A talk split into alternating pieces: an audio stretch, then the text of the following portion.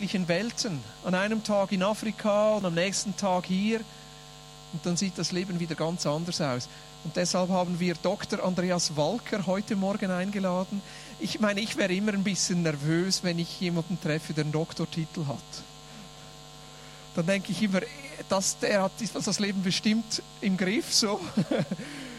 Dr. Andreas Walker ist Zukunftsforscher.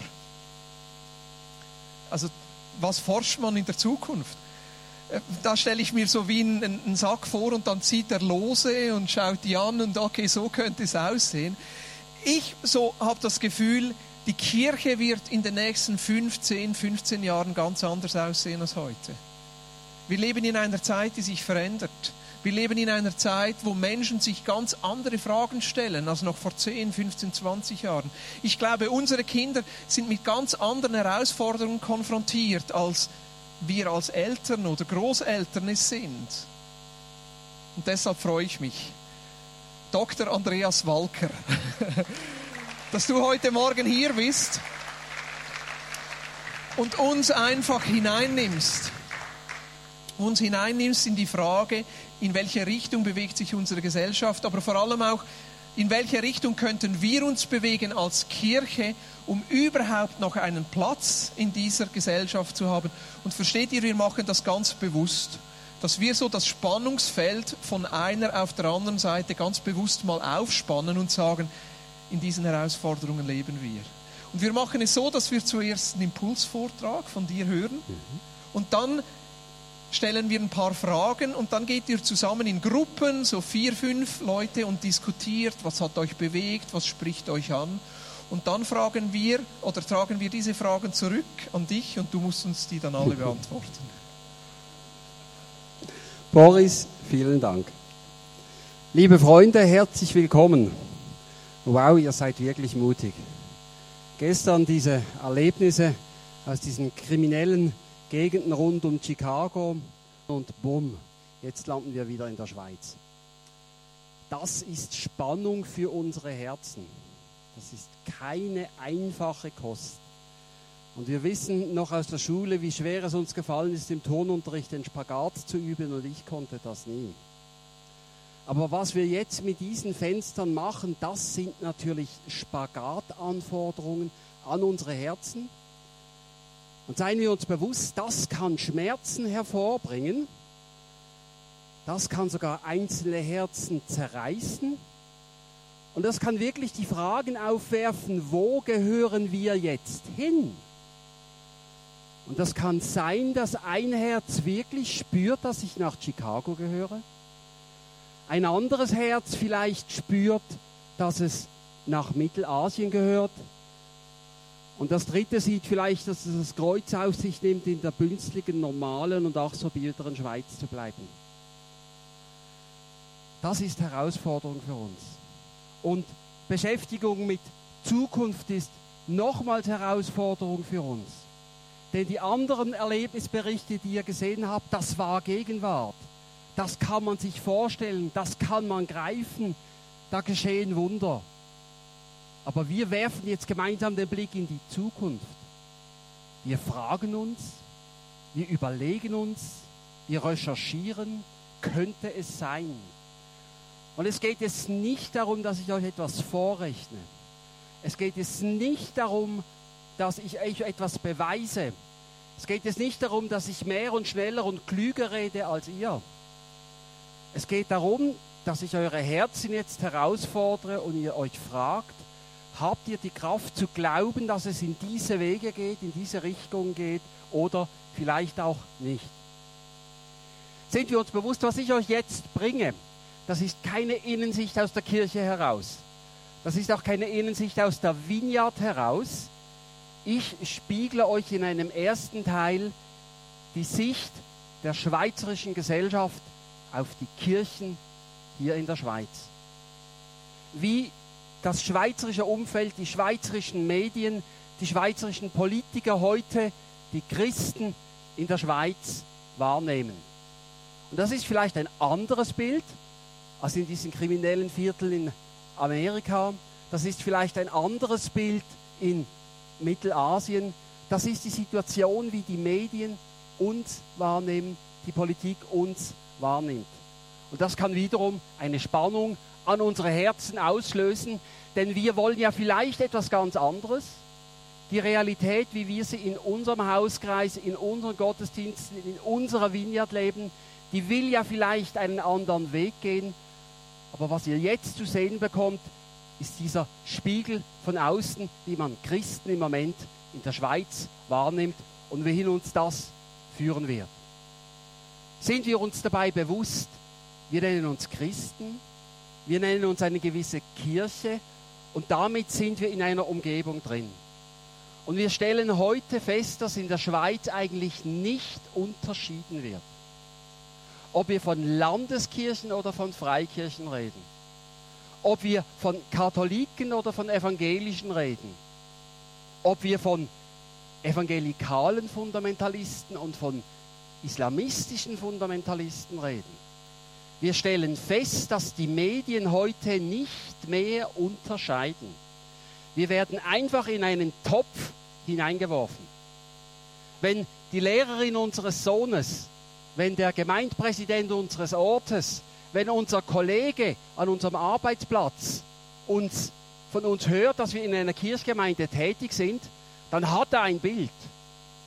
Und wir leiden vielleicht in unserem Herzen, dass dieses Bild, das unser Kollege, unser Nachbar an uns heranträgt, nicht das ist, was wir in unserem Herzen eigentlich leben wollen. Wir sind Teil einer großen, großen Familie und vielleicht gehört das damit dazu im Moment, dass wir Schuld mittragen, für die wir vielleicht unschuldig sind. Dass wir den Kopf hinhalten müssen für Dinge, die wir vielleicht in unserem Leben unschuldig sind. Ich habe euch unten immer Leitverse eingeblendet, die ich von eurer Homepage habe. Und auf eurer Homepage sagt ihr, ihr seid Teil der ganzen Christenheit, ihr wollt von den anderen Kirchen lernen, ihr wollt von den anderen Kirchen mitleben.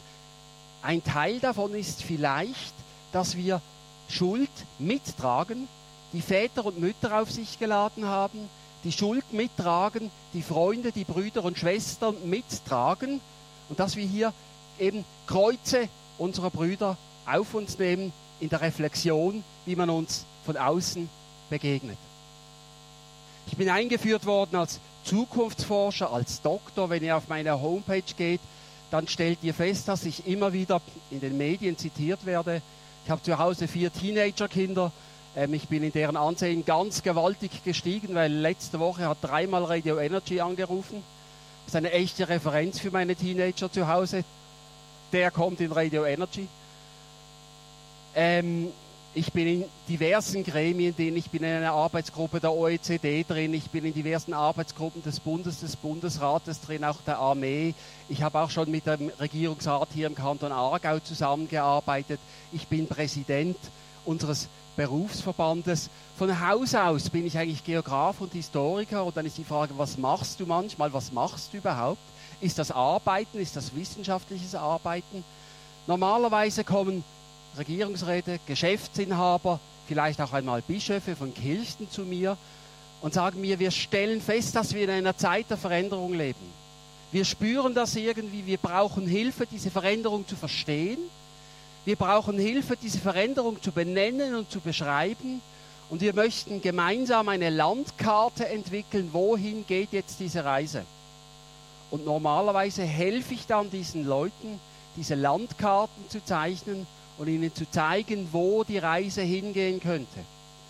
Und dabei ist es mir wichtig, dass das jetzt nicht einfach ein Ziel ist, dass das nicht eine richtige Zukunft gibt, sondern dass ich den Leuten zeige, schaut mal, da gibt es verschiedene Möglichkeiten.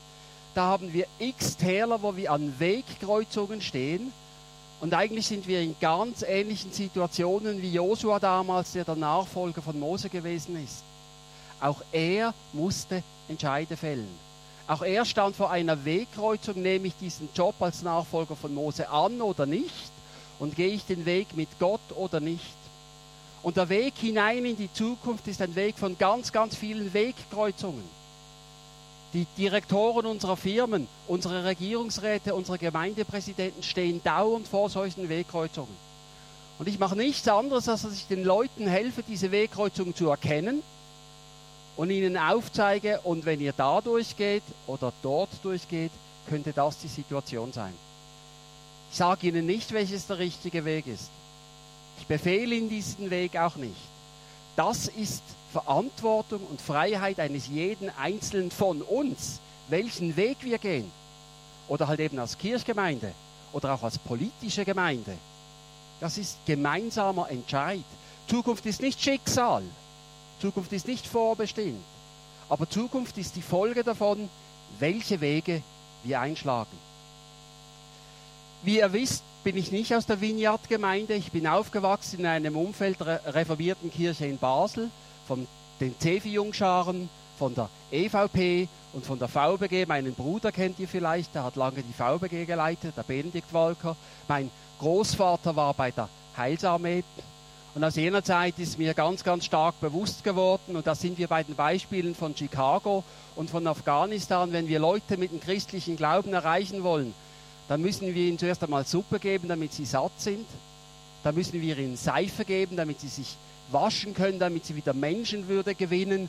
Und dann können wir sie vielleicht auch mit dem Herzen, mit der christlichen Botschaft erreichen. Ich denke, das ist, ist für mich eine ganz, ganz wichtige Wahrheit geworden. Jemanden, der hungrig ist, zu sagen, ich bete für dich, dass du wieder satt wirst, das ist zynisch. Wenn wir Nachbarn haben, die hungrig sind und wir sagen, wir lieben diese Nachbarn, dann müssen wir ihnen zuerst helfen, dass sie wieder satt werden. Und dann können wir beginnen, über Christentum zu sprechen. Und vielleicht werden wir jetzt davon reden, über eine paar Formen dieses Hungers und dieser Sattheit. Gerade im christlichen Umfeld werde ich immer wieder gefragt, ob ich Prophet sei. Hm. Diese Frage drücke ich mich normalerweise herum. Denn ich bin ja Präsident von einem akademischen Berufsverein. Ich bin akademischer Experte. Ich war vor zwei Wochen, äh, vor zwei Jahren mit einer ganzen Seite in der Weltwoche. Mark van Huiseling sucht sich immer Partner für Interviews der Woche. Und zwei Wochen vorher war er bei Mike Shiva. So rum ist mir recht. Zuerst Mike Shiva und ich habe dann das letzte Wort. So passt es mir. Und Mark van Huiseling hat dann geschrieben, ich sei das wissenschaftliche Pendant von äh, Mike Shiva und das Gespräch mit mir sei anstrengend gewesen. Okay, ich warne euch, vielleicht werden auch die nächsten zwei Stunden anstrengend mit mir. Denn ich möchte euch herausfordern, gewisse Dinge anzuschauen, gewisse Dinge sich damit zu beschäftigen, gewisse Dinge sich herausfordern zu lassen. Ich sage euch nicht einfach, das ist die Wahrheit, aber ich bin zutiefst überzeugt, dass ein wichtiger Teil der christlichen Botschaft ist, dass wir die Wahrheit suchen sollen. Nicht einfach glauben, die Wahrheit suchen sollen.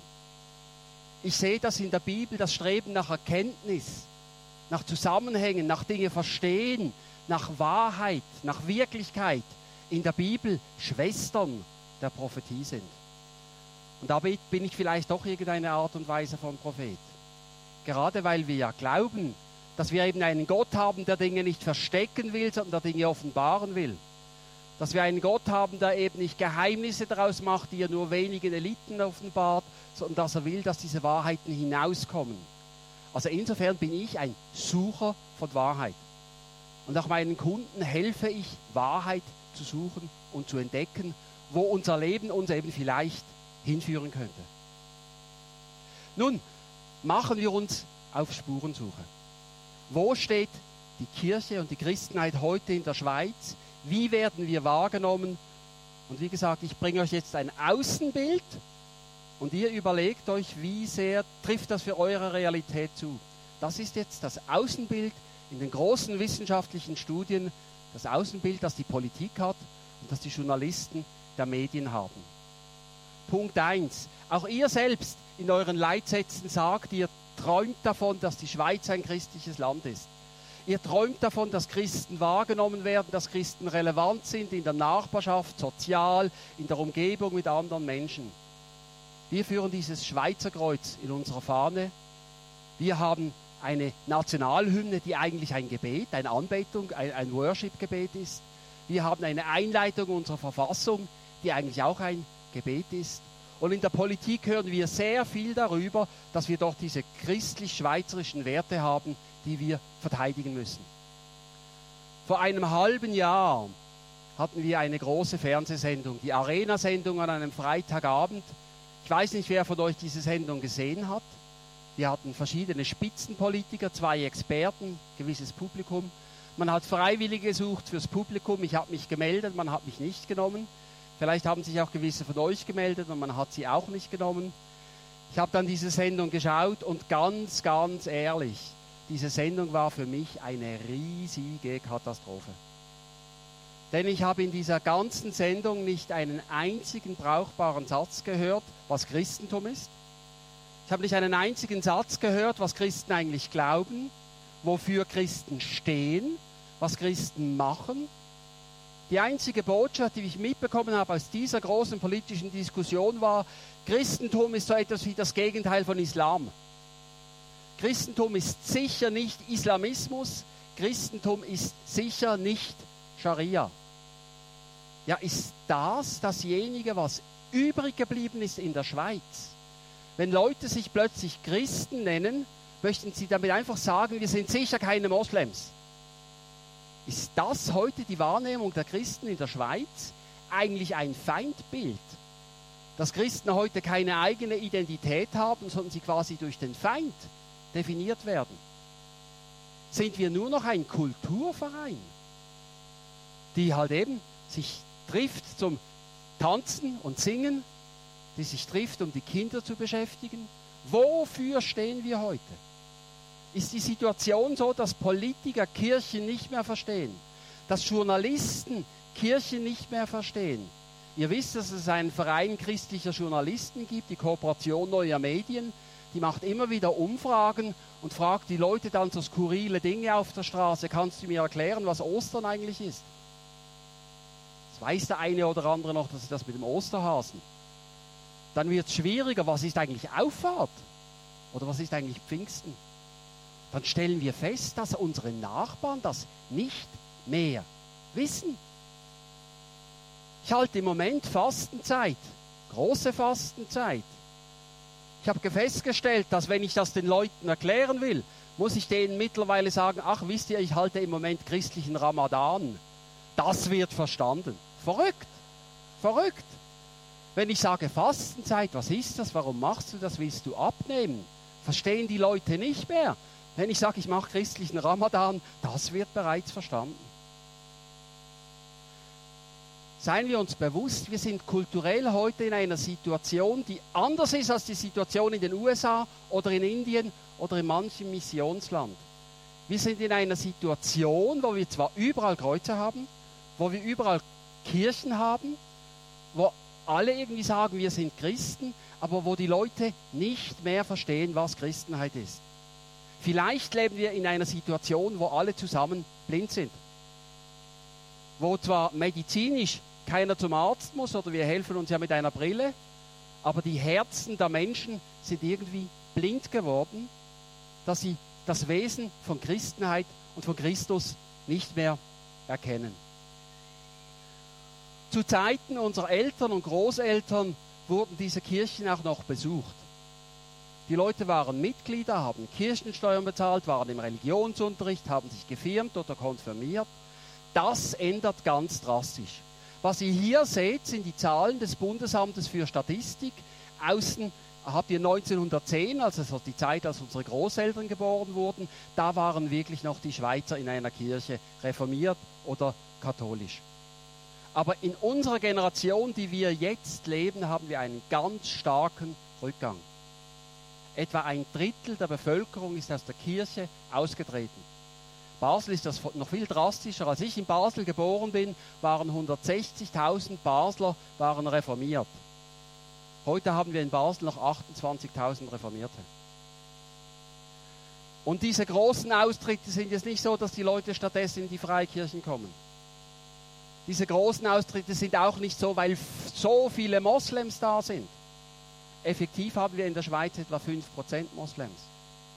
Die Situation erklärt sich darum, dass mittlerweile ein Drittel der Bevölkerung sichtbar auf Distanz gegangen ist. Sich gesagt hat, was soll ich da Kirchensteuer zahlen bei einem Verein, den ich nicht verstehe? Die sichtbar ausgetreten sind. obwohl wir eigentlich eine lange christliche Kirche hätten, viele christliche Feiertage hätten, überall christliche Quartiernamen haben, aber die Leute sind blind geworden, das zu verstehen. Spurensuche Nummer zwei. Wir möchten über Zukunft sprechen. Zukunft heißt ja, ich will morgen erleben. Zukunft heißt ja, ich will mutig sein und einen Schritt gehen. Zukunft will heißen, ich will weiterleben. Ich werde heute Vater oder Mutter, damit meine Kinder diese Schweiz erleben. Zukunft erleben heißt also Hoffnung haben. Damit haben wir, das ist aus unserer Sicht christlich eigentlich ein Teil unseres christlichen Glaubens. Christus hat uns gesagt, dass wir als Christen Hoffnung in die Welt hineinbringen sollen. Das ist eine kleine Spitzfindigkeit, die aber wichtig ist. Christus hat nicht gesagt, er sei das Salz der Erde. Christus hat auch nicht gesagt, das Evangelium ist das Salz der Erde. Jesus hat uns diesen Auftrag gegeben, dass wir zum Salz in unserer Nachbarschaft und an unserem Arbeitsplatz werden. Und in euren Vineyard-Statuten quasi habt ihr auch diesen Leitvers drin. Ihr wollt ähm, wahrnehmbar sein als soziale Kraft, als Nachbarschaft. Wir haben einen zweiten Bibelvers aus, ähm, aus der Bergpredigt, aus dem Matthäus-Evangelium, das doppelt nach. Jesus hat seinen Jüngern gesagt, ihr seid das Licht der Welt. Aber offensichtlich erkennt die Schweiz heute dieses Licht nicht. Und das heißt nicht, dass die Schweiz Christus nicht erkennt, sondern das heißt, dass die Schweiz die Christen nicht erkennt, denn wir sind ja das Salz, äh, das Licht der Welt. Vielleicht hat das auch etwas mit dem Phänomen Hoffnung zu tun, denn Hoffnung ist dem Schweizer eigentlich suspekt. Wir sind ein sehr vorsichtiges Land, wir sind ein sehr vernünftiges Land, wir sind ein relativ skeptisches Land Habt ihr gewusst, dass wir eine Großbank haben in der Schweiz, die seit über 40 Jahren Jahr für Jahr eine große Studie erhebt, welches die großen Sorgen der Schweizer für das nächste Jahr sind? Große Erhebung in der Schweiz, lieber Schweizer, liebe Schweizerin, worum sorgst du dich für das nächste Jahr? Dein großer Kummer, deine großen Sorgen fürs nächste Jahr. Die Medien und die Politik nehmen das sehr ernst. Eine zweite schweizerische Großfinanzfirma, die unterstützt jedes Jahr das Angstbarometer. Macht eine große Umfrage und will wissen, lieber Schweizer, welch, wovor hast du Angst vor dem nächsten Jahr? Und dieses dauernde Angst haben und Sorge machen, das dauernd zum Thema machen in den Medien und in der Politik, das prägt unseren Charakter. Vor acht Jahren bin ich Präsident von Swiss Future geworden und ich habe gesagt, das kann es ja nicht sein eine Zukunft, vor der ich Angst habe, eine Zukunft, um die ich mir Sorgen mache, die will ich ja eigentlich gar nicht erleben. Und darum habe ich gesagt, und jetzt halte ich gegen. Und habe darum das Hoffnungsbarometer gegründet, das wir seit acht Jahren Jahr für Jahr durchführen. In der Schweiz haben wir Blick, äh, die 20 Minuten als Medienpartner, in Deutschland die Bildzeitung, in Frankreich Le Figaro, wir haben verschiedene andere Länder, die auch mitmachen. Und wir fragen da die Leute, liebe Leute, was erhofft ihr euch denn vom nächsten Jahr? Was erhofft ihr euch von unserem Leben? Warum wollt ihr leben? Wo wollt ihr hinleben? Wozu wollt ihr leben? Welche Zukunft wollt ihr denn? Und wir fragen die Leute auch, wer sind die Partner eurer Hoffnung und was macht ihr selbst, damit diese Hoffnung nicht nur Träume sind, sondern damit sie Realität werden. Und diese eine erste Frage ist, was erhoffst du dir denn? Was soll denn im nächsten Jahr anders oder besser werden? Und da stehen einige Dinge, die aus christlicher Sicht eigentlich ganz toll sind. Viel besser, als wir uns manchmal sorgen. Die größten Hoffnungen der Schweiz sind, Schweizerinnen und Schweizer sind, wir wollen glückliche Familien. Wir wollen glückliche Ehen. Auch was wir vorher aus Afghanistan gehört haben. Wir wollen, dass wir gut zusammenleben, dass wir Gemeinschaft haben. Und als Christen wissen wir, dass Beziehung etwas Wichtiges ist. Die Ehebeziehung, die Beziehung zu der Nachbarschaft oder zu den Kollegen. Das sind christliche Werte. Das sind christliche Wahrheiten, die ganz oben stehen, bei denen die Schweizer sagen, jawohl, das will ich eigentlich. Aber das konkret religiöse, ich will eigentlich mehr Zeit haben zum Beten. Ich will eigentlich mehr Zeit haben, um den Gottesdienst zu gehen. Ich will eigentlich mehr Zeit haben, um Gott zu erleben. Das kommt ganz, ganz, ganz unten. Der Mensch strebt nach christlichen Wahrheiten, aber Gott ist völlig in Vergessenheit gegangen. Wir fragen dann, ja, was machst du denn, damit deine Träume nicht nur Schäume sind, sondern damit deine Träume konkret werden? Da merken wir, wie wichtig die Schule bei uns ist. In der Schweiz wird viel nachgedacht und diskutiert und analysiert. In der Schweiz, und das ist eigentlich toll, das ist anders als in Frankreich oder Deutschland oder Osteuropa, da sagt man auch, ich sehe, das ist mein Thema, ich setze mich ein. In keinem Land ist die Milizverantwortung so stark wie in der Schweiz. Wir engagieren uns in der Kirchgemeinde, wir engagieren uns in der Schulpflege, wir engagieren uns, weiß ich wo überall. Ich stehe auf, ich gehe den Weg. Das sind Schweizer Werte, die ganz stark sind. Ich mache mich nicht abhängig von Chefs oder von Kaisern oder von den Reichen. Ich gehe den Weg. Das ist eigentlich auch eine wichtige christliche Botschaft. Ich entscheide und ich gehe meinen Weg. Aber für seine Hoffnung zu beten oder für seine Hoffnung in die Kirche zu gehen, das ist beim Schweizer eigentlich ganz, ganz weit hinten. Eine dritte Frage, die wir stellen, ist, wer sind jetzt die Partnerinnen und Partner eurer Hoffnung? Denn nichts ist so tragisch und so depressiv, wie alleine zu hoffen. Wenn ihr alleine seid, dann verzweifelt ihr, dann seid ihr einsam, dann werdet ihr depressiv. Das Problem von ganz vielen Depressiven ist, dass sie zu alleine sind, zu einsam sind. Deshalb führt der Schlüssel zur Hoffnung, zur Meisterung von Problemen immer über Gemeinschaft. Und da sagt der Schweizer wiederum, zuvor, das ist mein Ehepartner, meine Ehepartnerin. Und auch ihr als Kirchgemeinde seid ja eine Hoffnungsgemeinschaft. Ihr glaubt gemeinsam an Christus, ihr hofft gemeinsam auf seine Liebe, ihr teilt diese Hoffnung. Aber auch hier wieder, Gott oder sogar die Pfarrer, die Prediger, die Priester, die Mönche, die Geistlichen sind ganz, ganz hinten. Sogar noch hinter den Politikern, den Journalisten oder den Bankern. Die Schweiz erkennt heute das Christentum nicht.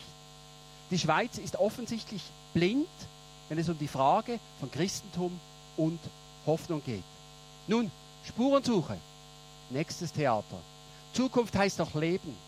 Zukunft heißt Zusammensein. Zukunft heißt sich freuen. Und auch ihr sagt, ihr wollt durch das Leben wirksam sein. Nicht nur predigen, sondern Wort und Tat sichtbar sein. Werke Gottes, die man anfühlen kann. Eben nicht nur beten mit den Blinden, sondern sie können dann auch wieder sehen. Nicht nur beten für die Hungrigen, sondern denen wirklich Suppe bringen. Das sind Teile eurer Botschaft. Und auch die Beispiele von gestern und von vorher zeigen genau das. Ihr wollt diesen Weg gehen. Zukunft heißt Leben. Auch hierzu haben wir Zahlen aus dem Bundesamt für Statistik. Da sind die Schweizer gefragt worden, was hat Leben für euch mit eurem Glauben zu tun. Was hat euer Glaube für euch mit Essen zu tun? Dann wissen wir, wir haben ein paar Moslems, bei denen muss das Essen halal sein und bei den Juden muss es koscher sein. Aber 90 Prozent der Schweizer sagen eigentlich, Essen und Religion hat nichts miteinander zu tun. 90 Prozent der Schweizer sagen, Leben und sexuelles Verhalten, Sexualmoral hat nichts mit Glaube und Religion zu tun. 90 Prozent der Schweizer sagen, Politik, Berufsleben, Familienleben hat alles nichts mit Religion zu tun. Wo sagt der Schweizer, hat Leben etwas mit Religion zu tun? Wenn wir krank im Spital liegen und der Spitalseelsorger kommt und wenn es ganz, ganz schwierig wird, meistens wenn dann einer stirbt. Wir stellen also fest, wenn wir den Schweizer fragen, was hat Religion und Christentum mit Leben zu tun, sagt uns in der Schweizer im Moment eigentlich nichts. Denn alles, was mit Leben zu tun hat, bringen wir nicht mit Religion zusammen, mit Glauben. Wir bringen den Tod in Zusammenhang mit Glauben. Wir Schweizer gehen eigentlich davon aus, dass es dann um das ewige Leben jenseits des Todes geht. Aber dass es vielleicht darum geht, dass es bereits ein Leben vor dem Tod gibt dass es vielleicht Gotteserfahrungen bereits vor dem Tod gibt. Da ist der Schweizer heute blind dafür. Das erkennt der Schweizer nicht. Der Schweizer verbindet also Christentum nicht mit dem Leben, sondern mit dem Tod, mit dem Friedhof. Nun, am Anfang war ja die Frage, bin ich ein Prophet?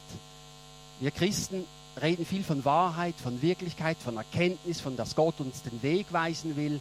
Bringen wir Christen den Propheten hervor, die wegweisend unsere Regierungsräte, unsere Vordenker, eben viele, viele Doktoren, die dann Wahrheit bringen können. Das Gottlieb Duttweiler Institut führt große Studien durch. Wer sind die großen Vordenker? Ich mache es kurz. Auf weiter Flur, ihr findet nicht einen einzigen Bischof oder Priester oder Prediger oder Gemeindeleiter oder Theologieprofessor. Christen sind in diesen Listen einfach nicht präsent, wenn es um das Suchen von Wahrheit für die Regierung und für die Wirtschaft geht. Das sind viele, viele Leute. Das ist anders in anderen Ländern. In Südamerika ist ganz, ganz oben im Moment Papst Franziskus. Unterschätzt diese Rolle dieses südamerikanischen Papstes nicht für die Situation dort für die Leute. Aber bei uns in der Schweiz, auch hier, die Christen kommen einfach nicht vor. Also sagen wir, okay, noch ein Anlauf. Zukunft heißt einander vertrauen, heißt Gemeinschaft teilen, heißt wissen, dass wir zusammengehören. Auch das ist in der Schweiz erforscht worden. Welchen Institutionen vertraust du? Und wir Christen gehen ja davon aus, wir sind glaubwürdig. Die Kirchen sind auf dem zweitletzten Platz. Noch weniger Vertrauen haben wir Schweizer nur in die Europäische Union.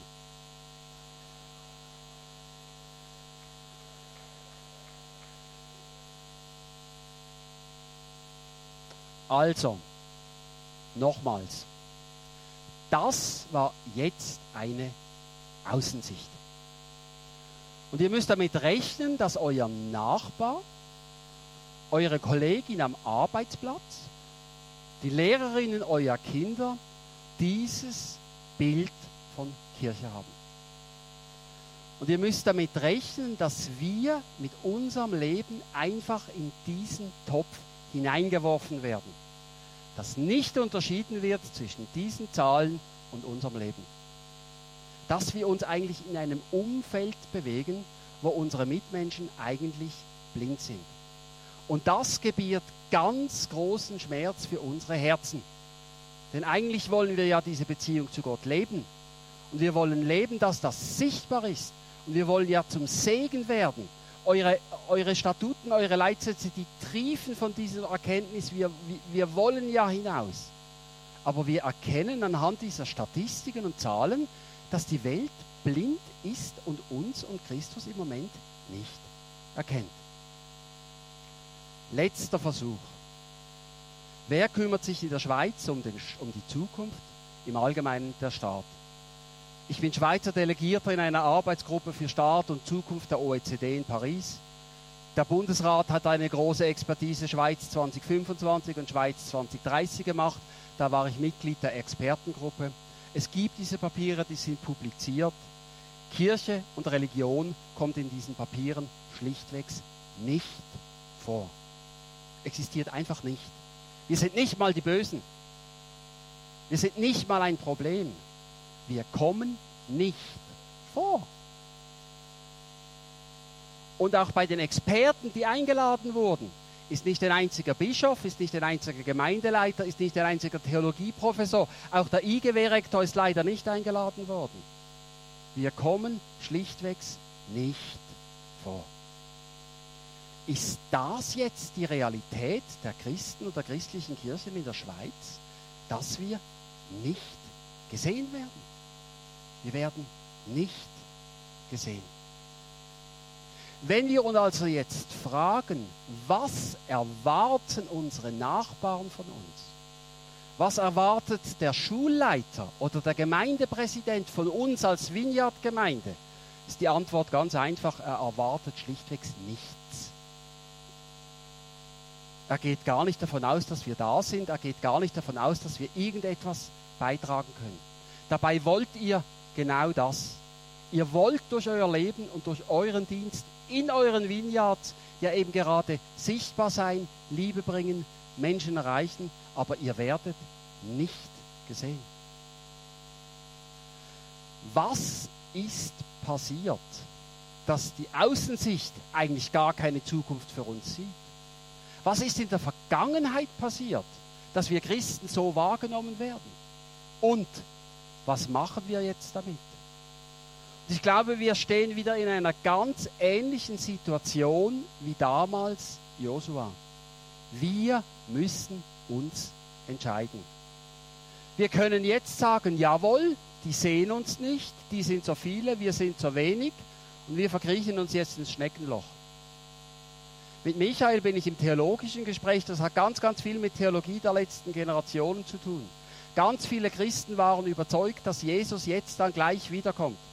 Ganz viele Christen waren überzeugt, wir leben in der Endzeit und darum haben wir ganz, ganz viel gebetet. Aber was heißt dort, hat dort beten geheißen?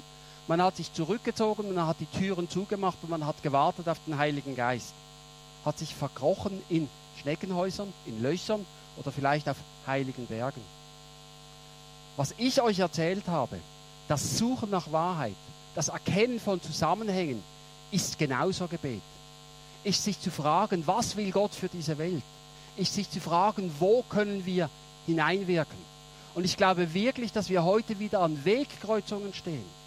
Wir können Beten verstehen als Rückzug in Höhenheiligtümer, in Klöster wie Eremiten.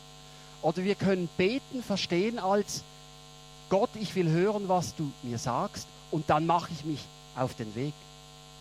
Der eine vielleicht nach Chicago in die kriminellen Slums, der andere vielleicht nach Mittelasien, um diese tollen Geschichten zu erleben. Der nächste macht sich vielleicht langsam auf in die langweilige Schweiz, wo wir heute nicht erkannt werden. Das sind Entscheide, wo wir heute als Wegkreuzungen stehen. Geben wir auf, bevor das Spiel angefangen hat, weil wir sagen, die anderen sind so viele? Oder sagen wir, nein, wir wollen glauben, dass es eine Zukunft gibt und wir wollen eine Rolle in dieser Zukunft spielen. Ich glaube, das Ganze hat noch einen Grund in den letzten Jahrzehnten und Jahrhunderten haben wir ganz viel darüber gestritten, welches der richtige Glaube ist. Paulus hat uns drei Aufträge gegeben. Es gibt drei große christliche Tugenden. An diesen drei großen christlichen Tugenden sollst du Christen erkennen. Sie haben einen großen Glauben, sie haben eine große Liebe und sie haben eine große Hoffnung. Und unsere Eltern und Großeltern haben alles investiert in Streitereien über den richtigen Glauben. Wir feiern im Moment 500 Jahre Reformation. Das war auch die Suche nach Wahrheit im Glauben, aber das hat zu einem großen, großen Bruderkrieg geführt. Wir haben in der Schweiz im Umfeld einer Autorstunde zehn Predigerseminare von zehn verschiedenen freikirchlichen Destinationen. Wir glauben immer, dass die amerikanischen Christen so viel Geld haben und dass es dort so viele Christen gibt und so viele Gemeinden. In keiner einzigen, nirgends im amerikanischen Bibelbelt findet ihr innerhalb einer Autostunde zehn Hochschulen, die euch als Prediger genau eurer Gemeinde und nur eurer Gemeinde ausbilden. Warum haben wir diese zehn Bibelschulen, Hochschulen, Fachhochschulen, Predigerschulen, wo das IGW eine davon ist? Weil es diesen christlichen Gemeinden unserer Eltern wichtiger war zu betonen, was sie verschieden glauben, als dass sie gemeinsam eingestiegen sind, um gemeinsam Glaube und gemeinsam Hoffnung und gemeinsam Liebe zu leben. Also ich glaube, dass unsere Väter und unsere Mütter einfach alles auf eine Karte gesetzt haben, über den richtigen Glauben zu streiten, viel wenig Liebe gelebt haben und kaum Hoffnung gelebt haben. Und da stehen wir heute wieder vor einer Wegkreuzung gehen wir diesen Weg weiter über theologische Spitzfindigkeiten oder sagen wir nein, ihr seht, ich habe das einen dreibeinigen Campingschemel aufgebaut, wir arbeiten jetzt an den anderen beiden äh, Beinen. Den Glauben haben wir, den lassen wir jetzt stehen, aber jetzt beten wir, dass die Liebe wachsen soll und jetzt beten wir, dass die Hoffnung wachsen soll. Das nehmen andere von uns wahr. Eben Christen sind diejenigen, die gegen Moslems sind. Ganz, ganz viel wird unser Außenbild wahrgenommen als Christen sind gegen etwas, Christen ge kämpfen gegen den Wertzerfall, Christen kämpfen gegen die Sünde, Christ, die Reformierten kämpfen gegen die Katholiken, die Freikirchen kämpfen gegen die Landeskirchen und so weiter. Unsere Außenwahrnehmung ist sehr häufig, wir sind gegen etwas. Wir haben noch etwas, was in der Schweiz, in Mitteleuropa, in Deutschland und Frankreich anders ist als in Asien oder in den USA. Wir haben eine lange, lange Geschichte von Religionskriegen. Im Mittelalter mit den Kreuzrittern und dann vor allem im 17. Jahrhundert hatten wir 30 Jahre Bürgerkrieg in Europa. 30 Jahre. In Deutschland ist die Hälfte der Bevölkerung gestorben an diesem 30-jährigen Krieg. Und dieser Krieg war vor allem ein Krieg zwischen den reformierten Fürsten und den katholischen Fürsten. Es war eine Folge der Reformation, da hat es dann diese kirchenpolitischen Spannungen gegeben und die Kirchen haben gegeneinander gekämpft. Und infolgedessen hat dann die französische Revolution und Napoleon gesagt, und so etwas gibt es nie mehr in Europa. Dass Kirchen kommen, sich dann die Köpfe einschlagen, wir alle zu Opfern werden, das wollen wir nie mehr. Und jetzt sprechen wir nicht von unseren Vätern, jetzt sprechen wir von unseren Ur, Und dieses Trauma liegt so stark über Deutschland, der Schweiz und Frankreich. Dieses Trauma, obwohl wir das nicht wissen, aber das liegt so stark über unseren Ländern, dass die Außenwelt eigentlich sagt, ach ihr Christen, wenn ihr am Sonntag miteinander beten sollt, ist schon recht. Aber mischt euch sonst in nichts mehr ein. Diese Blindheit ist also nicht eine Blindheit, sondern diese Blindheit ist ein ganz bewusstes Wegschauen weil wir ein Problem in unserer Vergangenheit haben, weil wir Vergangenheit aufarbeiten müssen und weil wir wissen müssen, dass in diesen Kriegen die Kirche, die Pfarrer, die Priester immer eine schwierige Rolle gespielt haben. Wir schleppen Altlasten mit. Wir schleppen Sünden mit, die nicht wir begangen haben. Wir sind unschuldig. Aber unsere Ur-Ur-Urgroßväter haben sich damals zerstritten, zerkracht, sich gegenseitig umgebracht und dieser Fluch wirkt bis heute auf uns. Ich glaube also, wir müssen nun diesen Schritt machen, das überwinden und uns wirklich auch wieder um Liebe und um Hoffnung kümmern. Was ist aber jetzt Hoffnung? Für viele ist Hoffnung einfach ein gutes Gefühl. Maranatha, morgen kommt er her. Für andere ist Hoffnung einfach Optimismus. Das Schicksal meint es schon gut mit mir. Und ich staune immer wieder, wie viele Atheisten an ein Schicksal glauben. Oder ist Hoffnung dranbleiben? Wisst ihr, welches Thema von den christlichen Tugenden Paulus am meisten behandelt?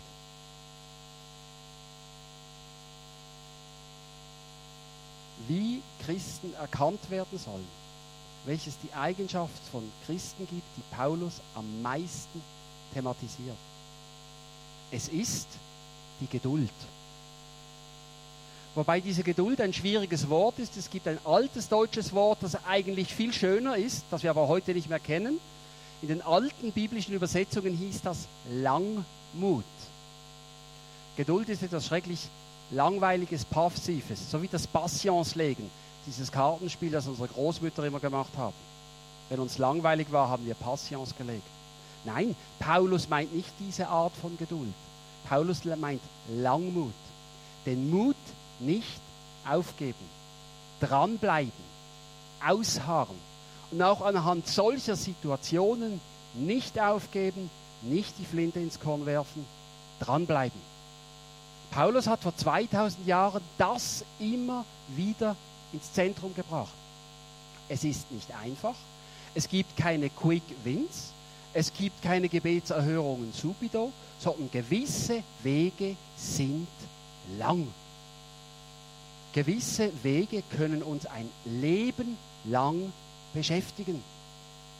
Es gibt Gebetserhörungen jetzt. Es gibt schöne Gefühle im Gottesdienst jetzt. Aber gewisse Wege, auf die Gott uns schickt, dauern ein Leben lang. Ein Leben lang. Für mich am extremsten ist das Beispiel des heiligen Seraphin. Der heilige Seraphin ist der größte Heilige der russisch-orthodoxen Kirche. Der heilige Seraphin hat Zeit seines Lebens nicht einen einzigen Mitmenschen bekehrt. Der heilige Seraphin hat Zeit seines Lebens nicht eine einzige Wunderverheilung verbracht. Seraphin hat ein Leben lang gebetet, gebetet, gebetet. Und da, wo Seraphin heute begraben ist und die Gedichte, die er hinterlassen hat und die Lieder, die er hinterlassen hat, haben dazu geführt, dass diese Kirche, wo Seraphin begraben ist, heute der Ort ist mit den meisten Wunderheilungen in ganz Russland. Seraphin hat die Früchte seines Gebetes nicht selbst erlebt. Jahre, Jahrzehnte, Jahrhunderte nach ihm ist das erst wirksam geworden. Dieser christliche Bogen von Geduld kann unser eigenes Leben übersteigen. Und das ist gewaltiger Schmerz für unsere Herzen, denn wir würden doch so gerne sehen, dass wir erfolgreich sind. Wir würden doch so gerne sehen, dass wir Recht gehabt haben. Wir hätten doch so gerne Wunder, um beweisen zu können, dass. Es kann sein, dass Gott uns auf Wege schickt, wo erst unsere Kinder oder unsere Enkelkinder erkennen werden, was Gott wirkt, weil wir vielleicht Generationen vorher richtige Wege eingeschlagen sind. Also, ich glaube, wir sind wirklich gefordert als christliche Gemeinden heute, nicht zu verzweifeln in der Gegenwart und zu sagen, das bringt nichts, sondern wir sind wirklich gefragt, machen wir uns heute auf. Und wenn ich die Visionen, die Leitsätze, die Werte von Vineyard anschaue, dann habt ihr eigentlich die Schlüsselaussagen in euren Karten bereits heute drinstehen. Ganz viele dieser Dinge, die ich euch heute erzähle, stehen in euren Schlüsselaussagen bereits drin. Und jetzt geht es darum, dass wir einfach gemeinsam weitere Wege gehen, nächste Schritte gehen, dranbleiben, obwohl wir heute in der Gegenwart vielleicht noch nicht wahrgenommen werden. IGW, du kennst das Bild, klar Gleiser. Das Ganze kann wirklich ein langer Weg sein. Sind wir bereit, uns auf einen langen Weg zu machen? Wollen wir dorthin? Wollen wir Zukunft gestalten in einem Staat, der eigentlich weit, weit weg von Kirche und Christentum ist? Das ist ein Entscheid. Wollen wir uns auf einen langen Weg machen? Wo wollen wir uns positionieren als Christen? Sind wir eine Kirche, die hoch über dem Dorf thront? Oder sind wir eine Kirche, die weit außerhalb vom Dorf in Sicherheit ist? Oder sind wir einfach auf dem bunten Jahrmarkt der vielen, vielen Religionen einer, der auch buhlt um Legate und Erbschaften und Hinterlassenschaften und, und so weiter? Wobei wir wissen, dass im Moment die Heime für, für, äh, Heim, die Heime für heimatlose Katzen mehr Erbschaften bekommen als die Kirchen. Buhlen wir einfach auf diesem Jahrmarkt? Oder wo wollen wir sein? Wollen wir Teil des Lebens sein? Wo soll unsere Kirche erkannt werden? Denn offensichtlich schauen die Menschen heute nicht mehr den Berg hoch, sehen die vielen wunderschönen Gipfelkirchen nicht mehr. Offensichtlich schauen die Menschen heute auch nicht mehr zum Dorf raus, wo die wunderschönen alten Kapellen stehen. Wenn wir mit Menschen leben wollen, dann müssen wir zu den Menschen. Und wir kennen die Geschichte von Paulus, der auch bereits mitten auf die Jahrmärkte ist. Wenn wir mit Menschen Leben teilen müssen, dann müssen wir Nachbar sein, dann müssen wir Betriebskollegen sein, dann müssen wir Eltern in der Schule sein, dann müssen wir erlebbar sein, wenn wir das wollen, wenn wir diesen Weg gehen wollen. Und wir müssen lernen zu verstehen, welche Themen und Probleme denn unsere Nachbarn haben. Und wir müssen lernen, die Probleme der anderen Eltern oder auch die Probleme des Abteilungsleiters ernst zu nehmen. Und wenn wir sagen, wir wollen zum Segen werden, dann heißt das nicht, wir belehren dich und sagen dir, was dir wirklich gut tut, sondern heißt das, wir hören dir zu. Und unser Herz versucht, dein Herz zu verstehen, worunter du leidest. Ich versuche zu verstehen, wovor du Angst hast. Und dann hilf ich dir als Nachbar, als Kollege, als Chef, als Gemeindepräsident, dann hilf ich dir, dein Kreuz zu tragen. Und das müssen wir wieder gemeinsam lernen, in einer Sprache und mit Bildern, die die Lehrerin unserer Kinder auch versteht. Denn wenn wir von Außensicht der Zukunft sprechen, haben wir im Moment ganz große Tendenzen. Eine Tendenz ist diese Vorstellung der Säkularisierung, dass die Kirche gefälligst in der Kirche zu bleiben hat, aber in der Gesellschaft und in der Wirtschaft eigentlich nichts zu suchen hat. Kirche wird heute bewusst nicht gesehen. Man will sie nicht sehen. Seit Napoleon, seit rund 200 Jahren, Kirche wird nicht gesehen. Ist ganz stark in Mitteleuropa. Und wenn Glaube, dann bitte Privatsache. Ja, wir verstehen schon, dass es dir gut tut, wenn du für dich betest, aber äh, belaste gefälligst mich nicht damit. Christentum ist etwas ganz, ganz Braves, Privates geworden. Ja, ja, bete mit deinen Kindern zum Mittagessen, aber mit der Schulverpflegung der, äh, der Schüler hat das nichts zu tun. Christentum ist etwas stark Privates geworden. Wir stellen auch fest, dass Christentum etwas ganz Vielfältiges geworden ist.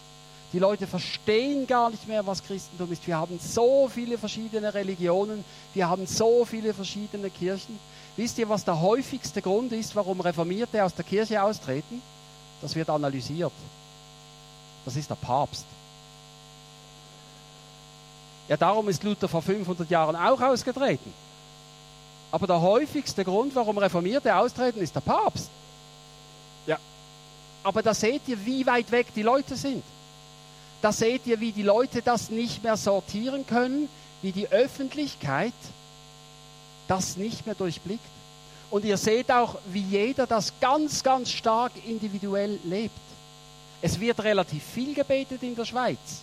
Es wird relativ häufig an Engelswesen geglaubt. Wir haben ganz viele Formen von Religiosität und Spiritualität in der Schweiz, aber jeder etwas für sich. Und dass Religion und Glaube und Christentum ja auch etwas von Beziehung ist, das ist den Leuten irgendwie nicht mehr klar heute. Denn primär geht es ja um den richtigen Glauben, das ist etwas zwischen mir und Gott. Aber vielleicht ist es ja auch ein Teil der christlichen Botschaft, du musst nicht allein sein.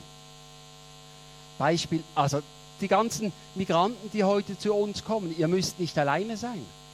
Die ganzen Kinder, wo alle Eltern arbeiten, ihr müsst nicht alleine Mittagessen. Die ganzen vielen Alten, wir haben in den Städten, in Basel, Bern und Zürich, ist über, ein, über 60 Prozent der Wohnungen, da lebt eine einzige Person drin. Eine alte, einsame Frau oder ein alter, einsamer Mann. Du musst nicht allein sein. Vielleicht ist das eine der Fragen, die wir uns stellen müssen, etwas gegen diese Individualisierung anzugehen. Und wenn wir jetzt uns schauen, was die Wissenschaftler zur Zukunft der christlichen Religion meinen, dann stellen wir fest, dass früher relativ klar war, was Religion ist. Wir hatten sogenannte Milieus. Früher war klar, das ist ein Katholik und das ist ein Reformierter. Früher war klar, der Aargau ist eben reformiert und die Innerschweiz ist eben katholisch. Und wir haben dieses Dorf und jenes Dorf.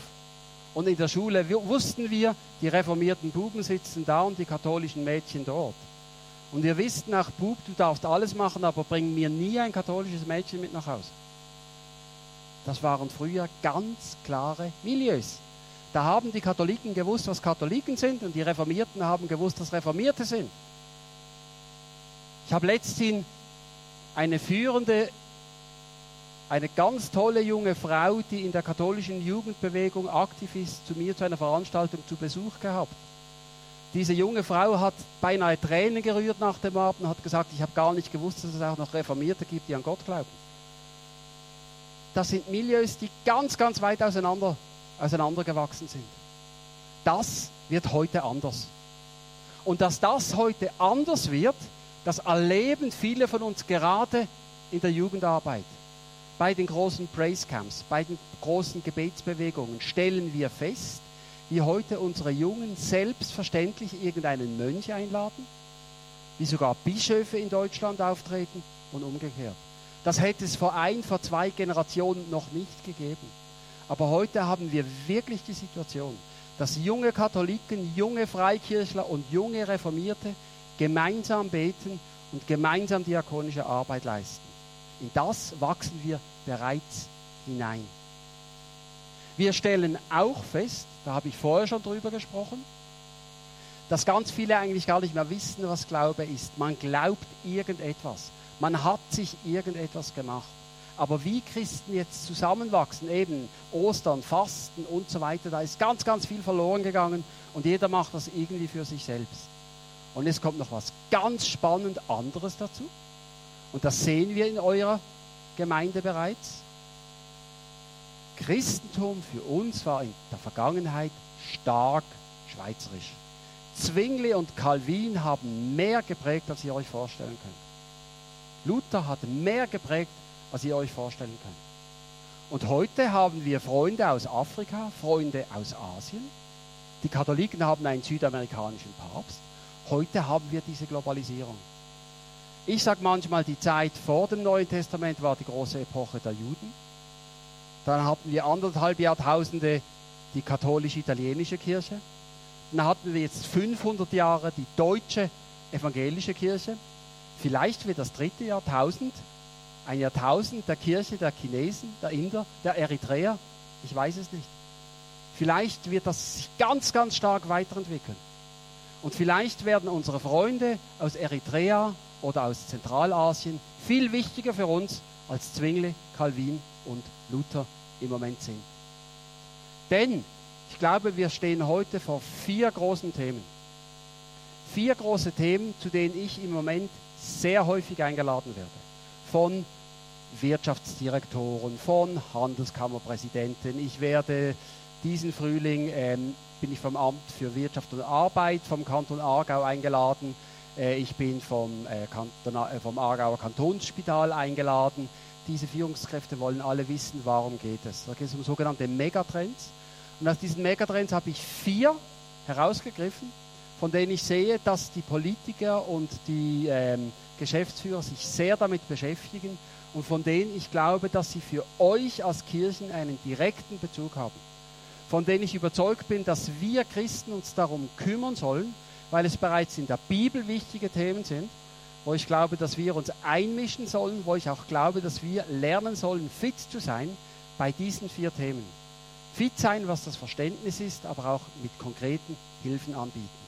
Thema 1, über das ich jetzt zu euch sprechen möchte, ist die Langlebigkeit. Wir werden immer älter. Ihr könnt mich in 10 Jahren wieder einladen, ihr könnt mich in 20 Jahren wieder einladen, ihr könnt mich in 30 Jahren wieder einladen und wir werden immer noch die gleichen hier sein. Ist eigentlich eine gute Botschaft. Wir erleben heute selbstverständlich ein biblisches Alter, was im Alten Testament ein Wunder von 70 oder 80 Jahren ist. Das Wunder erleben wir beinahe täglich. Wir haben das Phänomen der globalen Migration, habe ich darüber gesprochen. Wir haben die Digitalisierung. Heute sprechen alle von Industrie 4.0 und künstliche Intelligenz und Robotik. Da werde ich jetzt kurz drüber sprechen.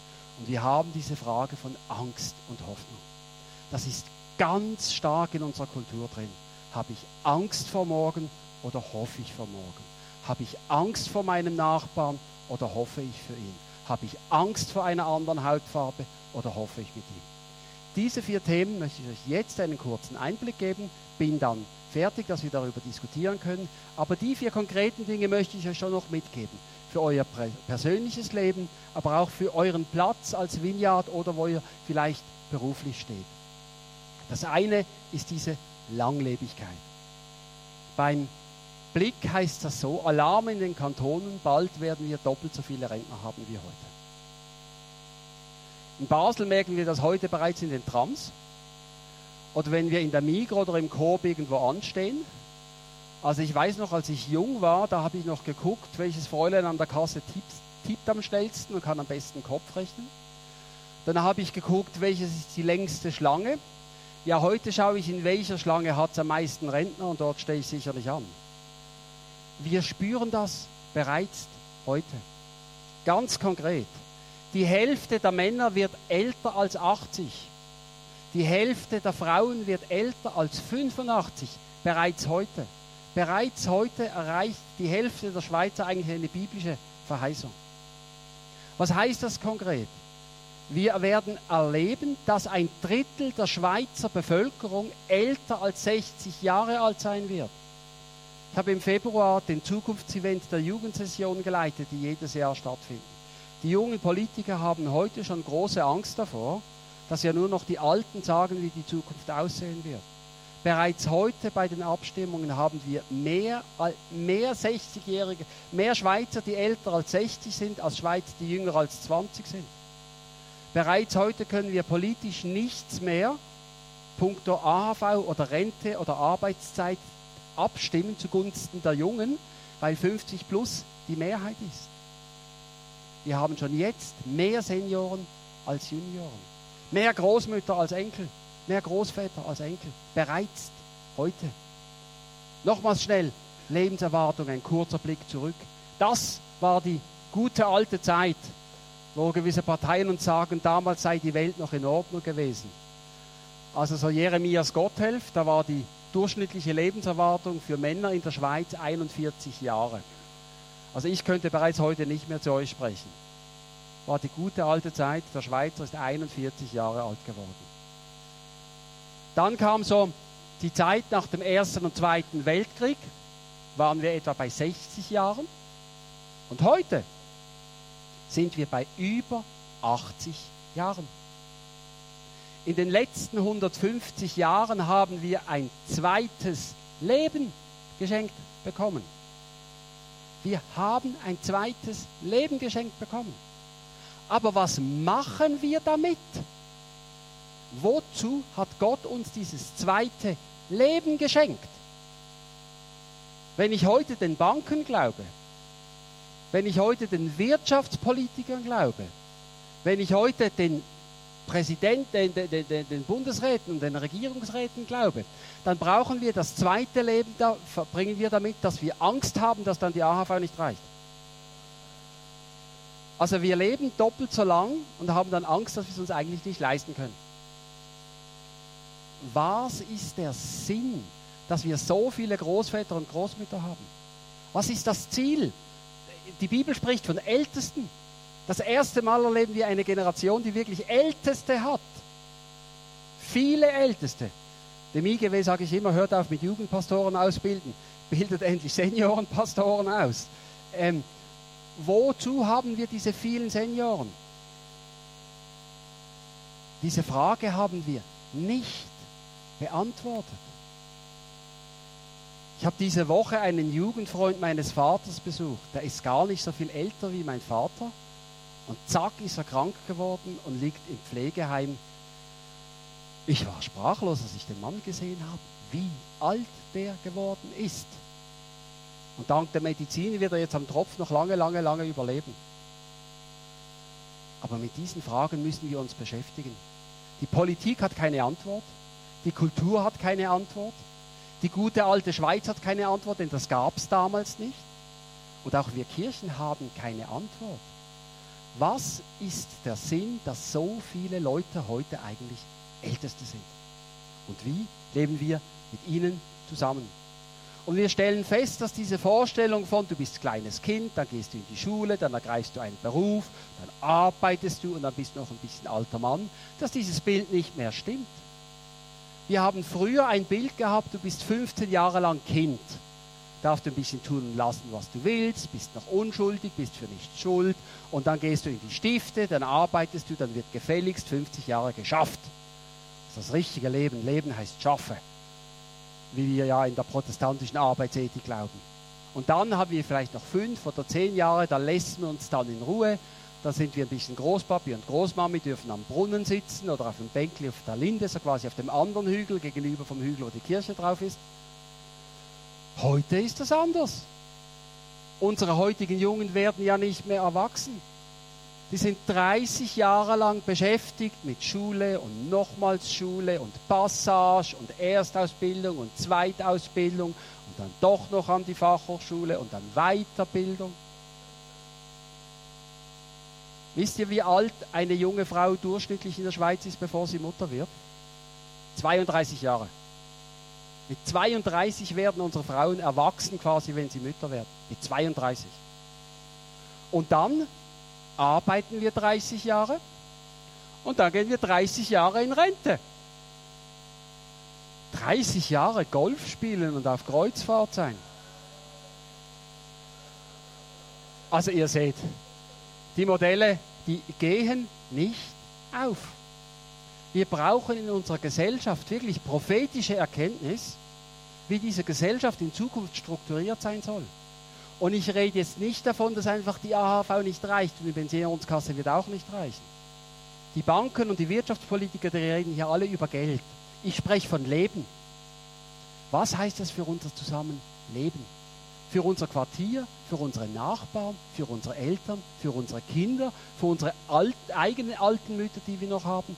Was heißt Zusammenleben, Miteinanderleben in so einer Welt? Was heißt Zusammenleben von Jungen und Alten? Das ist eines der großen Themen, die uns ein Le das, den Rest unseres Lebens werden wir uns mit diesem Thema beschäftigen. Und ich glaube, gerade als Christen sind wir gefragt, was heißt jetzt Familie? Wenn ich manchmal bei Schulen rede, ich werde auch immer gerne von Gymnasiasten oder so eingeladen, sage ich ihnen, hört mal die Botschaft jetzt ganz einfach. Ihr werdet uns nie mehr los. Das Pubertär ist das Wahnsinn. Ich habe vier solche Kinder im Moment zu Hause. Die wollen genau eines, den Vater endlich überwinden. Die wollen beweisen, dass nicht nur der Papi ein toller ist, sondern dass sie es mindestens genauso gleich können. Und jetzt stirbt der Alte vor der eigenen Nase einfach nicht mehr. Der Lehrer, der Chef, der und so weiter. Das heißt Punkt der Generationen miteinander. Das sind, das sind Phänomene, die wir nicht mal in der Bibel finden. Das, das hat es noch nie gegeben in der Welt. Einzelne, die 90 geworden sind, hat es immer gegeben. Aber dass ein ganzes Volk 90 wird, ist ein neues Phänomen.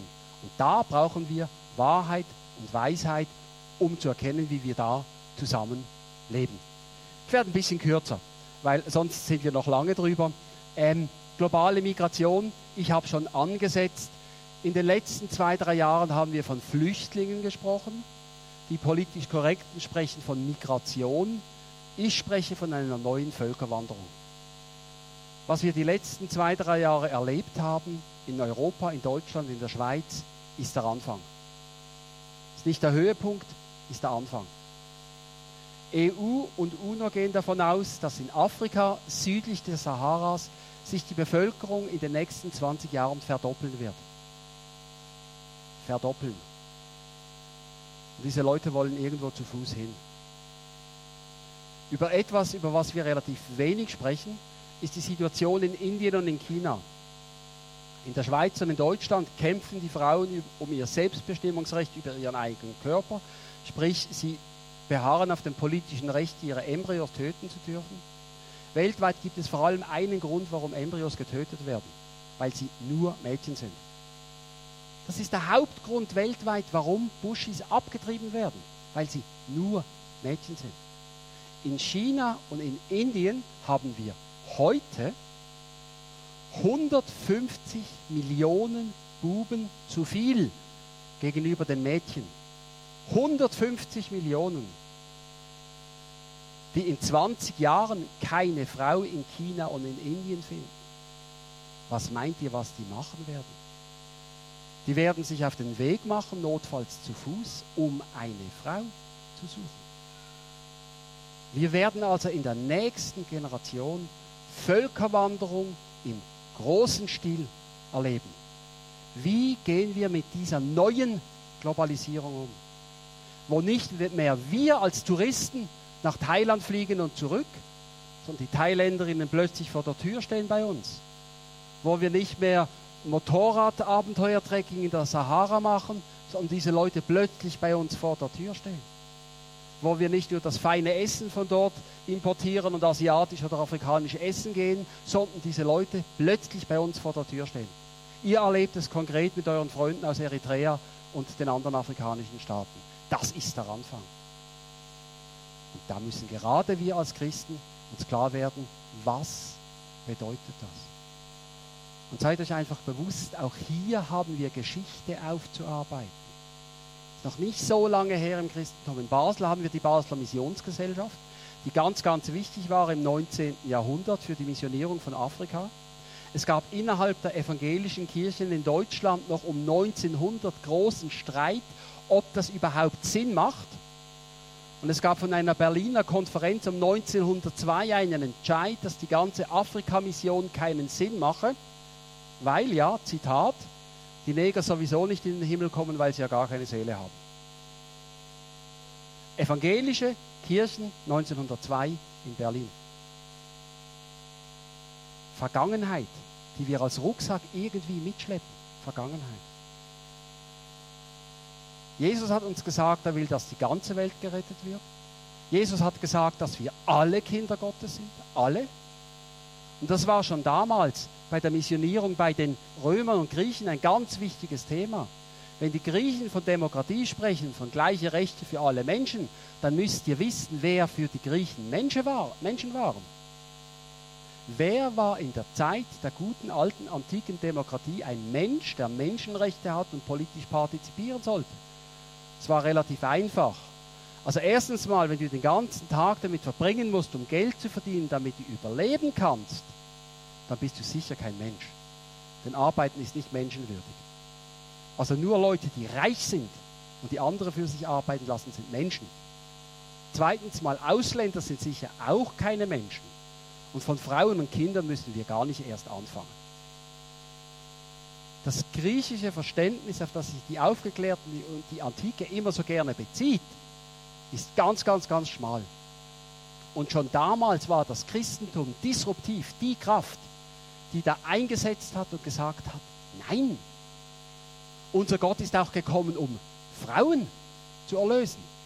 Jesus hat mit den Frauen gesprochen. Jesus hat die Frauen nicht unterdrückt. Jesus hat mit den Frauen gesprochen. Er hat sogar mit den fremden Frauen gesprochen, mit der Samariterin. Jesus hat mit Kindern gesprochen. Jesus hat mit Römern gesprochen. Jesus hat gesagt, ich bin gekommen, um euch alle zu erreichen. Und ich glaube, genau das haben wir heute wieder. Und darum ist das Christentum damals stark gewachsen. Da sind wir heute wieder gefragt. Und der zweite Punkt ist wirklich auch unsere Theologie. Wir sind in der Schweiz heute 1,8 Millionen Reformierte und 2,6 Millionen Katholiken. Und wir Reformierten glauben, dass wir mit ein paar Deutschen zusammen, dass wir sagen, was richtig, wirklich christlich ist. Wir haben in Nigeria über, über 90 Millionen schwarzafrikanische Brüder und Schwestern. Wir haben in, in Russland zwischen 50 und 100 Millionen Brüder und Schwestern. Wir haben in Lateinamerika über 100 Millionen Pfingstler. Wir haben in China auch etwa rund 100 Millionen Christen. Vielleicht, Boris, wird dein Nachfolger einer der Freunde hier aus Eritrea, der unter uns sitzt. Unser Verständnis von Christentum ist ganz stark schweizerisch. Und es ist eine schwierige Aufgabe für uns, für eure Gemeindeleiter, das auseinander zu dividieren. Was ist gut schweizerisch und was ist gut christlich? Denken wir daran, unser Jesus war auch kein Schweizer. Er war nicht mal Europäer. Er war nicht mal Europäer. Also wir sind eigentlich Angehörige einer orientalen Sekte, wenn man so will. Das sind wir herausgefordert, diesen Weg ins dritte Jahrtausend zu finden, das eben vielleicht auch für die Kirche kein europäisches Jahrtausend werden wird. Der nächste Blick ist diese ganze Technik. Wir haben heute ganz, ganz viele neue technische Begriffe. Und auch jeder von uns hat ein iPad und ein iPhone und das ist nur der Anfang davon. Diese Begriffe werden in den Schulen, auf dem Arbeitsplatz auf uns hineinprasseln. Eines scheint mir ganz wichtig zu sein. Die Frage, wo hört der Mensch auf und wo beginnt die Maschine, wird wichtig sein. Die Frage, was ist ein Mensch? Was macht das menschliche Leben aus? Ist unser Hirn nur ein schlechter Roboter? Und ist ein Roboter der bessere Mensch? Diese Frage wird uns immer mehr beschäftigen. Und die Diskussion, was ist menschliches Leben, die wir als Christen eigentlich schon immer führen, was ist der Sinn des Lebens? Womit verbringen wir unsere Zeit? Wird uns stark beschäftigen. Wenn ich mit meinen Kollegen aus der Technik spreche, aus der Informatikentwicklung, wenn ich mit meinen amerikanischen Futurist-Kollegen spreche, sagen die Andreas, wir brauchen ganz dringend eine Diskussion, was ist eigentlich ein Mensch? Was ist ein Mensch? Und die zweite wichtige Frage ist, wir müssen darüber sprechen, was ist eigentlich ein Gott? Vielleicht kennt ihr die Schlagworte künstliche Intelligenz.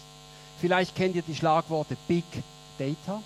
Die Situation, dass auf Internet sehr viel Daten von uns erfasst werden und dass uns auf Facebook die richtigen Freunde vorgeschlagen werden, dass, wenn, dass uns auf Amazon die richtigen Bücher vorgeschlagen werden und dass uns auf den Reisebüro-Plattformen die richtigen Urlaubsziele und Hotels vorgeschlagen werden. Das ist ja toll. Das macht das Leben einfacher. Wir müssen nicht mehr denken, es wird uns serviert. Es macht unser Leben viel bequemer. Aber wir schauen zurück.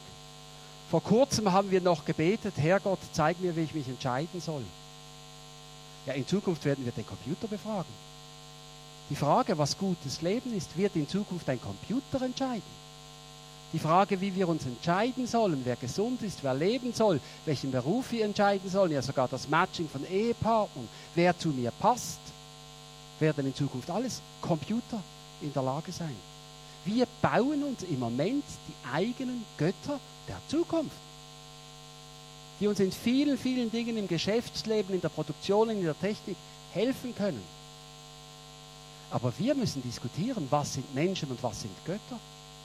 Wir müssen auch in diesem Sinne diskutieren, was ist Beten? Ist Beten einfach die Frage, Herr Gott, zeig mir, ist das die richtige Frau für mein Leben? Oder befrage ich dazu nicht lieber Parship? Da kommen wir in diese Spannung. Umgang mit Wissen, Umgang mit viel Wissen. Wer kennt mich? Wer versteht mich? Einfach viel Daten über den anderen zu haben, einfach alles über den anderen zu wissen, ist es das gleiche wie ein Herz erkennen. Auch das ist eine Diskussion, wo ich feststelle, dass Fachleute diese Diskussion heute schon führen. Die Gespräche führe ich mit meinen Kollegen heute schon selbstverständlich. Unsere Studenten, unsere Gymnasiasten werden in fünf bis zehn Jahren diese Gespräche auch führen. Das ist eine Welle, die langsam anläuft.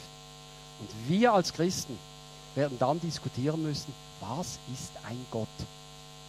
Und was ist der, Mehr, das ist der Wert eines Gottes? Was ist die Botschaft von Jesus? Was ist die Botschaft der Bibel? Und was ist ein Herz, wenn wir für alles einen Computer haben?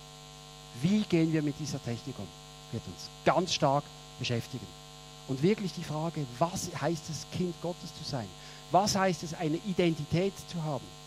In, in, den letzten 500 Jahren haben wir vor allem geglaubt, die menschliche Identität besteht darin, dass wir arbeiten. Macht mal den Test vor allem bei Männern. Ihr seid in einer neuen Gruppe, ihr lernt neue Männer kennen und dann fragt ihr die Kollegen, die neuen Männer, wer seid ihr? 90 Prozent sagt euch dieser Mann seinen Beruf. Und dann sagt euch vielleicht noch seine Ausbildung.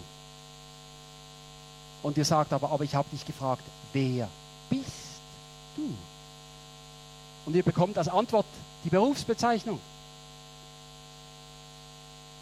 Der Beruf wird in Zukunft mit großer Wahrscheinlichkeit durch einen Computer oder Roboter erledigt. Wer wir sind, unsere Identität, was unser Herz ist. Und ihr merkt, ich habe euch keine Antworten, habe ich keine schnellen Antworten, aber das sind die Themen, die wir jetzt beginnen müssen zu diskutieren. Und last but not least, äh, in diesem Zusammenhang schon gerade die Männer. Ich bin überzeugt, dass bei ganz vielen Diskussionen männliche Berufe unter die Räder kommen werden. Also Frage 1 ist quasi, was ist ein Mann, ein Mensch, was ist ein Gott, aber auch die Frage, was ist ein Mann. Ich glaube, dass kind, christliche Bubenarbeit ganz, ganz, ganz wichtig werden wird. Bei der neuen Frage, was ist ein Mann? Last but not least, wie gehen wir jetzt damit um? Für mich als Zukunftsforscher ist das alles spannend. Endlich wird Science Fiction wahr. Ich habe jetzt schon mehr erlebt als Captain Kirk in Raumschiff Enterprise. Das ist, das ist toll, was da alles abgeht. Aber seid euch bewusst, die einen wie ich sind fasziniert, den anderen macht das Angst. Wie gehen wir jetzt mit unseren Gefühlen um? Mit dem Gefühl, dass es anders wird, dass auch ich euch ja nur halbe Antworten gebe, dass wir nicht wissen, wo kann ich Einfluss nehmen oder nicht. Wie gehen wir mit diesen Gefühlen um? Was müsste heute in der Bergpredigt drinstehen? Wir sehen, dass rund ein Viertel der Bevölkerung heute schon überfordert ist. Uns heute schon sagt, das ist mir zu viel, da komme ich nicht mit, ich habe Angst, ich gehe in die Opposition, ich bin bereit, wieder gewalttätig zu werden. Wir haben ganz viele Schlagwörter wie, wie Rechtspopulismus, wie Fake News, wie Wutbürgertum. In Deutschland ist das schon viel weiter. In der OECD-Arbeitsgruppe, in der ich bin, haben meine Kollegen, in, vor allem in Frankreich, in Portugal, in Spanien, riesen Angst vor den neuen Jugendunruhen, die kommen werden, weil sie Portugal 85% Jugendarbeitslosigkeit. Das sind junge Männer, die Angst haben, die keinen Beruf finden werden, die keine Frau finden werden, die nicht wissen, was sie mit ihrem Leben sollen. Die reagieren mit Angst oder mit Gewalt. Wie gehen wir als Christen mit dem um? Ihr als Vineyard sagt, wir trainieren Menschen zu einem positiven Leben. Und ich glaube, gerade hier ist das ein ganz wichtiger Schlüsselsatz und eine anspruchsvolle Aufgabe, die ihr euch auf die eigenen Fahnen geschrieben habt. Aber ich glaube, um genau das geht es. Es geht nicht um schönen Wetter, Kapitäne, ich verdiene viel, darum lasse ich es mir gut gehen. Sondern es geht darum, dass es eine Herausforderung ist, dass wir viel nicht wissen, dass wir keine schnellen Resultate und keine schnellen Wunderheilungen haben, aber trotzdem, dass wir uns auf den Weg machen, dass wir einen Glauben haben, der uns Mut gibt, dass wir einen Glauben haben, der uns Hoffnung gibt, dran zu bleiben. Und wir unsere Freunde, unsere Kinder, unsere Nachbarn, unsere Primarschullehrerin motivieren. Denn die Realität in der Schweiz ist nicht nur, dass die Schweiz die Kirche und den Glauben nicht sieht. Die Schweiz hat Angst vor der Zukunft. Die Schweiz will heute um jeden Preis die Gegenwart festhalten. Ihr seht das in der Wirtschaft. Man versucht, die, es soll so bleiben, wie es ist. Bei der AHV in der Politik, es soll so bleiben, wie es ist. Wir haben wieder und wieder Umfragen. Das war der Blick am Abend 2010, Umfrage ängstliche Schweizer. Das waren 20 Minuten 2014. Die Schweizer Manager haben Angst vor der Zukunft. Das war ähm, wieder äh, der Blick 2015. Die Schweizer sind ein Volk von Pessimisten. Wir waren noch nie so reich wie heute. Wir waren noch nie so sicher wie heute. Wir waren noch nie so wohlhabend wie heute. Wir haben noch nie so lange gelebt wie heute. Wir haben noch nie so viel Angst gehabt wie heute. Wir sind nicht glücklich. Wir sind nicht zufrieden. Wir sind nicht dankbar. Ganz viele von unseren Nachbarn haben Angst. Dass es dann mit der AHV doch nicht reichen könnte, dass die bösen, bösen Ausländer uns alles wegnehmen und so weiter. Wie gehen wir mit diesen Phänomenen um? Und jetzt müssen wir wissen, dass wir in einer kulturellen Filterblase drin sind. Also den Kaffee habe ich getrunken, Kaffeesatz liegt glaube ich noch draußen, den könnt ihr mir für die Rosen mitgeben, den brauche ich nicht für die Zukunft. Habe auch keine Kärtel wie Mike Shiva, aber ich befrage natürlich relativ häufig das Internet. Weil wir im Internet, in den Social Medias schon sehen, wo gewisse Entwicklungen hingehen, was die Leute interessiert. Und wenn ich jetzt das deutschsprachige Internet befrage, und ich frage die Leute, die auf Internet aktiv sind, in den Blogs, in den Social Medias, mit ihren Homepages, seid ihr der Meinung, dass Zukunft etwas Positives ist? Habt ihr Hoffnung für die Zukunft? Seid ihr optimistisch für die Zukunft? Dann sehe ich, jawohl, das gibt es. Schön. Es gibt Leute, die hoffen für die Zukunft. Und dann frage ich, ja, und wer hat jetzt Angst vor der Zukunft? Wer macht sich Sorgen? Wer ist Pessimist? Dann sehe ich im deutschsprachigen Google äh, immer etwa 30 Prozent mehr. Und genau das erleben wir doch im Beruf, in der Arbeit bei unseren Kindern. Wir fordern alle Innovation und Optimismus, aber wir sehen jedes Haar in der Suppe und denken, es kommt doch schlecht. Wir sagen, wir müssen mutig sein und dranbleiben, aber im Prinzip sind wir Schweizer immer leicht auf der negativen Achse. Und das ist eine kulturelle Glocke, die in der Schweiz und in Deutschland ganz, ganz stark ist. Skeptisch sein, vorsichtig sein, misstrauisch sein, ist eine ganz starke Glocke in unserer ganzen Kultur. Die ist so stark, dass meine internationalen Kollegen dem sogar ein Wort geben. Die nennen das The German Angst. Leider sind wir Schweizer hier Süddeutsche, das hören wir nicht gern, aber wir sind da in der gleichen Filterblase drin. Aber meine Kollegen sagen mir, niemand ist so reich, niemand ist so sicher, niemand kann so viel und trotzdem habt ihr so Angst. Ein Chinese, ein Israeli, ein Afrikaner, der hätte nie so Angst. Ihr Schweizer habt immer Angst. Ihr macht einem Schweizer zwei Vorschläge und der Schweizer kann euch sofort sagen, was passieren könnte und warum man vielleicht dagegen sein müsste. Und ihr habt garantiert auch schon drei Versicherungsprodukte, die man braucht, um sich abzusichern. Und das Verrückte ist, wir Schweizer glauben das. Wir meinen, das sei normal und wir meinen, das sei menschlich. Wenn ich jetzt das globale Google befrage, dann sehe ich, ja, in Mittelasien, in Eritrea, in Südamerika, da haben die Leute auch Angst vor der Zukunft. Fear and Future, Worry, Anxiety, Sorrows, Pessimism. Das gibt es weltweit auch. Aber Hoffnung auf die Zukunft außerhalb von Europa ist doppelt so groß wie im deutschsprachigen Raum. Doppelt so groß. Hoffnung ist eigentlich eine wichtige christliche Tugend der Christen. Könnte es sein, dass unsere weltweiten Freunde, Brüder und Schwestern das besser verstanden haben als die Deutschen und die Schweizer Christen? Könnte es sein, dass unsere Freunde, unsere Brüder und Schwestern in Lateinamerika, in China, in Afghanistan, in Eritrea, in Afrika genau das verstanden haben und das Leben, Hoffnung in die Welt zu bringen, Hope in die Welt zu bringen? Und wir Deutschen und Schweizer Christen haben hier Hausaufgaben zu erledigen. Und die Welt keine Hoffnung hat, weil wir diese Hoffnung nicht in die Welt hineintragen. Und jetzt müssen wir wieder diskutieren, was ist christliche Hoffnung? Christliche Hoffnung ist nicht naiv. Es ist kaum ein Buch so brutal wie die Bibel. Da wird gemordet, gebrandschatzt, vergewaltigt, Väter umgebracht, Töchter umgebracht, da wird missbraucht das ganze Bild. Die Bibel ist ein brutales Buch. Die Bibel betreibt keine Schönfärberei, keine heile Welt, kein Schlaraffenland. Die Bibel spricht wieder und wieder von einem Jammertal. In der Welt, da habt ihr Angst. Aber ich sage euch, und die Bibel nimmt uns immer in diese Spannung hinein. Die Bibel sagt uns nicht, schaut weg. Die Bibel sagt, schaut hin. Die Welt ist so, die Realität ist so, das Elend ist so. Es gibt diese Verfolgungen, es gibt diese Entrückungen. Aber jetzt habt nicht Angst, sondern überwindet das. Und jetzt müssen wir wieder die letzte Generation anschauen. Was haben wir gemacht? Haben wir Beten so verstanden, dass wir uns vergraben haben in unseren Kirchen und den Heiligen Geist herbeigebetet haben und sind nicht mehr in die Welt gegangen? Ich denke ja, eine persönliche Fastenzeit, eine persönliche Gebetszeit, das brauchen wir.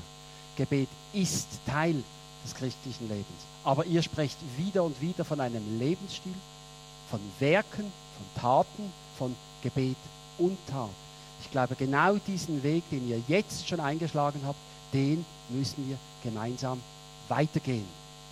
Nicht nur zu hoffen, dass Gott meine Gebete erfüllt, sondern selbst zum Erfüller der Hoffnungen unserer Nachbarn, unserer Primarlehrerin, unseres Dorfpolizisten oder unserer Freunde aus Eritrea zu werden. Vielleicht müssen wir den Schritt vorwärts gehen und in den Riss stehen. Angst oder Hoffnung. Vielleicht haben gerade wir als Christen einen Schlüssel. So, ich bin fertig. Oder ich höre auf.